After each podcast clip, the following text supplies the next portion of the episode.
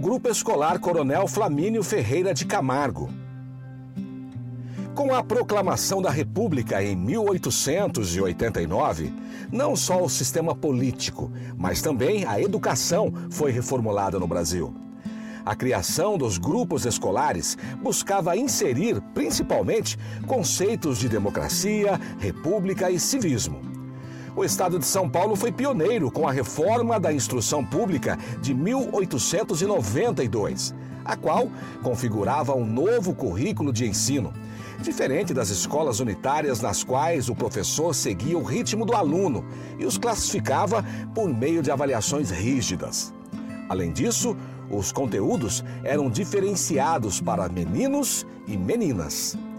O primeiro grupo escolar em Limeira foi criado em maio de 1901, por meio de um decreto do então presidente do Estado, Francisco de Paula Rodrigues Alves. Na ausência de uma sede própria para estes fins, foi instalado em uma residência particular emprestada pelo coronel Flamínio Ferreira de Camargo, na esquina das atuais ruas Santa Cruz com Dr. Trajano Camargo. Como homenagem a este ato benemérito, o grupo escolar recebeu o seu nome.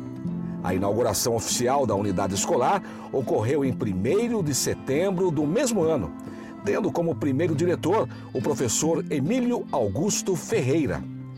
Em 1905, mediante acordo entre o governo do estado e o município, foi doado um terreno, conhecido como Largo do Rosário, para a construção de um prédio próprio para a escola.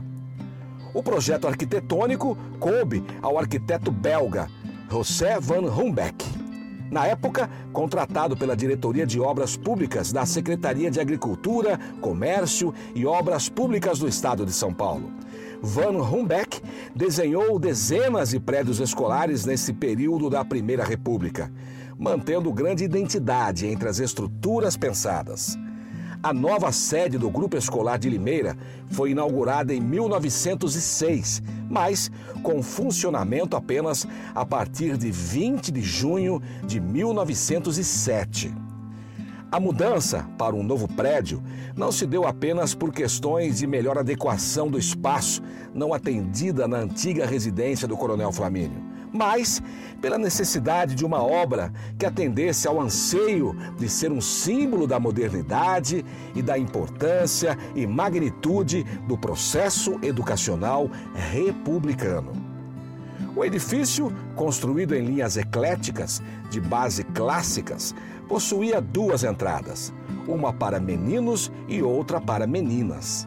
Além da área interna, ainda havia um pátio coberto e uma área descoberta, onde eram realizados os recreios, com separação entre meninos e meninas, e também apresentações públicas. A escola estava instalada em um terreno central, murado até por volta dos anos de 1950. O prédio passou por várias reformas e ampliações ao longo do tempo, entre elas a demolição dos muros preservando apenas o portão de entrada. Em 2 de janeiro de 1984, o colégio foi extinto e seus alunos tiveram matrículas transferidas para o Colégio Técnico Trajano Camargo.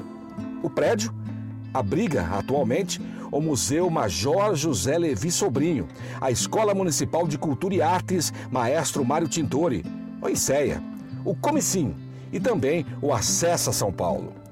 O prédio foi tombado pelo Conselho do Patrimônio Histórico, Arqueológico, Artístico e Turístico do Estado de São Paulo, o CONDEFAT, em 7 de agosto de 2002, junto com outras 122 escolas públicas da capital e também do interior.